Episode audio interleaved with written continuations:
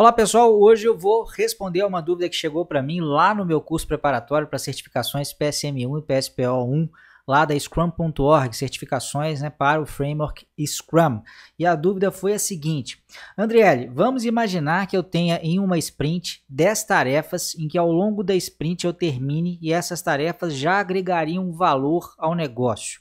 É, na realidade, ele falou em tarefas, mas a gente pode imaginar que são itens do backlog de produto, né? Que, se implementados já ao longo da sprint, mesmo a sprint não acabando, ele já teria o valor.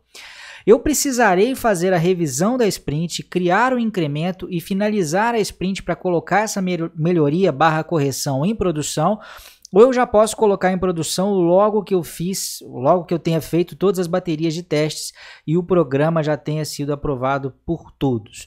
E a resposta é: você já pode colocar né, é, é, essas funcionalidades aí ou esses itens de backlog em produção. Não há necessidade de se esperar chegar ao final da sprint e se fazer a revisão da sprint. Esse, inclusive, é um erro bastante comum, um engano bastante comum que as pessoas têm de achar que só é possível né, fazer o deploy, fazer a entrega, fazer a colocação em produção de um determinado item né, implementado só ao final da sprint. Não tem nada disso. Tem gente que às vezes eu acho que usa até de uma certa certa má fé, né, de dizer, ah, não, no Kanban isso é permitido, o Kanban é mais flexível, portanto você pode colocar em produção a hora que você quiser, no Scrum não é assim, na realidade não tem nada disso. O Scrum, inclusive, eu vou mostrar para vocês aí na tela, é, se você olhar o Scrum Guide aqui em usos do Scrum, olha só esse terceiro item: liberar produtos e melhorias frequentes chegando a várias vezes por dia. Ou seja, você poderia fazer o deploy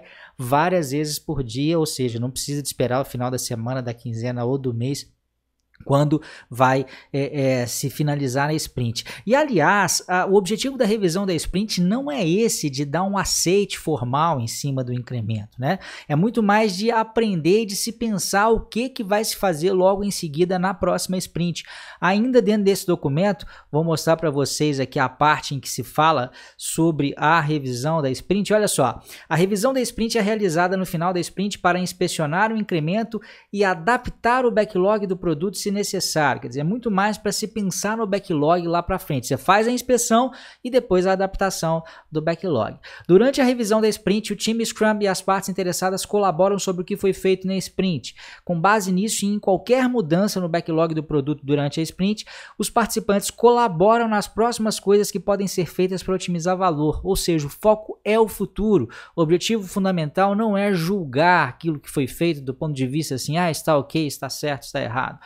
Essa é uma reunião informal, outro ponto importante, não uma reunião de status. E a apresentação do incremento destina-se a motivar e obter feedback e promover a colaboração. Então, na verdade, a única coisa que se precisa ter né, para se colocar algo em produção é, claro, passar por todos os critérios de aceitação e por, que se entende, por aquilo que se entende ser a definição de pronto e obviamente ter o aval do Product Owner, porque quem define né, o que vai ser liberado e quando vai ser liberado é o PO, é o Product Owner. Então não entre nessa, não se engane, tem muita gente vendendo às vezes gato por lebre, tentando falar que isso não é permitido no Scrum, meio que para depreciar o framework, não tem nada disso não, tá bom? Um abraço e até a próxima.